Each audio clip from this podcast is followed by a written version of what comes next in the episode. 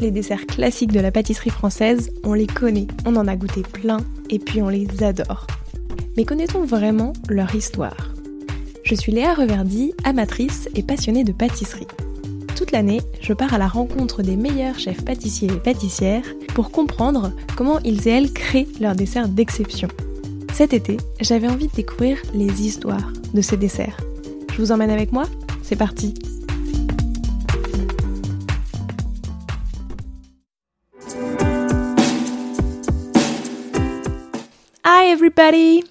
Cette semaine, on va parler d'un dessert typiquement américain, le cheesecake. Au risque de vous surprendre, le cheesecake n'a pas été inventé aux États-Unis. Hein? Mais où ça alors? En Grèce. Il y a plus de 4000 ans, les Grecs de l'île de Samos ont créé le premier gâteau au fromage. À l'époque, ce dessert était fait de galettes de fromage frais qui étaient ensuite écrasées avec de la farine et du miel et cuits sur une plaque de terre cuite. Le gâteau au fromage était considéré comme une super source d'énergie et il était donc servi aux athlètes lors des premiers JO en 776 avant Jésus-Christ. C'était aussi un dessert de mariage très apprécié. À la fin du Moyen Âge en Europe, le gâteau au fromage s'est transformé en incluant une base de pâte à tarte. Le premier livre de cuisine anglais, qui a été écrit en 1390, comprenait d'ailleurs plusieurs variations de la recette du cheesecake. Au cours des siècles suivants, presque tous les livres de cuisine anglais contenaient au moins une recette de cheesecake. C'est le dessert phare des Anglais. D'ailleurs, le nom anglais de cheesecake n'est utilisé que depuis le XVe siècle, et ce dessert n'a sa forme définitive que depuis le XVIIIe siècle. Alors peu à peu, il a navigué jusqu'aux États-Unis. Dans les années 1730 d'ailleurs, Philadelphie a accueilli la taverne Cheesecake House. Mais au départ, les recettes de cheesecake du début du 19e siècle sont faites avec du fromage en grains et du beurre frais. Une version est épaissie avec des amandes blanchies, des œufs, de la crème et parfois des raisins de Corinthe, du vin, de la muscade ou encore de l'eau de fleur d'oranger. Ça, on le sait grâce à Maria Rundell qui nous le dit dans son ouvrage A New System of Domestic Cookery. Autre date clé, 1872. William Lawrence, cherchant un moyen de recréer le fromage français à pâte molle Neuchâtel, a accidentellement fabriqué un fromage non affiné, plus lourd et plus crémeux. Le cream cheese né. Puis, dans les années 1930, la base du cheesecake américain a complètement changé.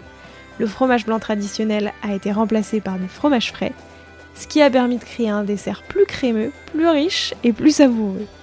Et de fil en aiguille, le cheesecake new-yorkais C'est l'un des gâteaux au fromage les plus célèbres, dont la saveur caractéristique et onctueuse provient des jaunes d'œufs qu'on ajoute dans le mélange du gâteau au fromage. Dans la recette traditionnelle américaine, le cheesecake se compose d'un mélange de fromage frais, généralement du cream cheese, d'œufs et de sucre, et de biscuits Graham émiettés. Et il peut être cuit ou non. Côté saveur, là aussi tout est permis, vanille, épices, citron, chocolat ou même potimarron peuvent parfumer la préparation au fromage. À vous d'expérimenter ce qui vous fait envie. Enfin, le cheesecake peut être complété par un coulis qui va apporter un petit peu de fraîcheur à la crème au fromage qui peut parfois être un peu trop riche, justement, des fruits frais en décoration qui là aussi vont apporter de la texture et encore de la légèreté, et puis pour le rendre plus léger toujours, la préparation au fromage frais peut être allégée en remplaçant une partie du fromage par un petit peu de crème, mais aussi en jouant sur les saveurs. Parce que forcément, un cheesecake citron avec un bon coulis citron n'aura pas vraiment le même rendu qu'un cheesecake chocolat supplément coulis chocolaté. Et vous, vous l'aimez comment votre cheesecake? À vos fourneaux? C'était le dernier épisode de cette petite série estivale. Personnellement, j'ai beaucoup aimé chercher les histoires de desserts que l'on mange tous et toutes sans vraiment les connaître. Et il y en a encore plein que j'aimerais découvrir. Alors si ça vous a plu et que vous voulez d'autres petites histoires de ce genre, dites-le moi, parce que qui sait, elle pourrait peut-être revenir. Belle fin d'été et on se retrouve vendredi prochain en compagnie de Sarah Ifraoana. Prenez soin de vous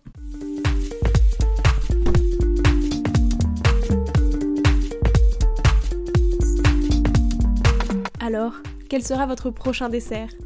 Merci d'avoir écouté cet épisode jusqu'au bout. S'il vous a plu, n'hésitez pas à le partager aux gourmands qui vous entourent. Et si vous voulez soutenir Papille, deux choses. La première, notez l'épisode 5 étoiles sur Apple Podcast et laissez un joli commentaire. La seconde, vous rendre sur papypodcast.com, sans oublier le S de papille, et vous abonner à la newsletter pour être prévenu de la sortie des prochains épisodes et des articles que j'écris régulièrement. À bientôt!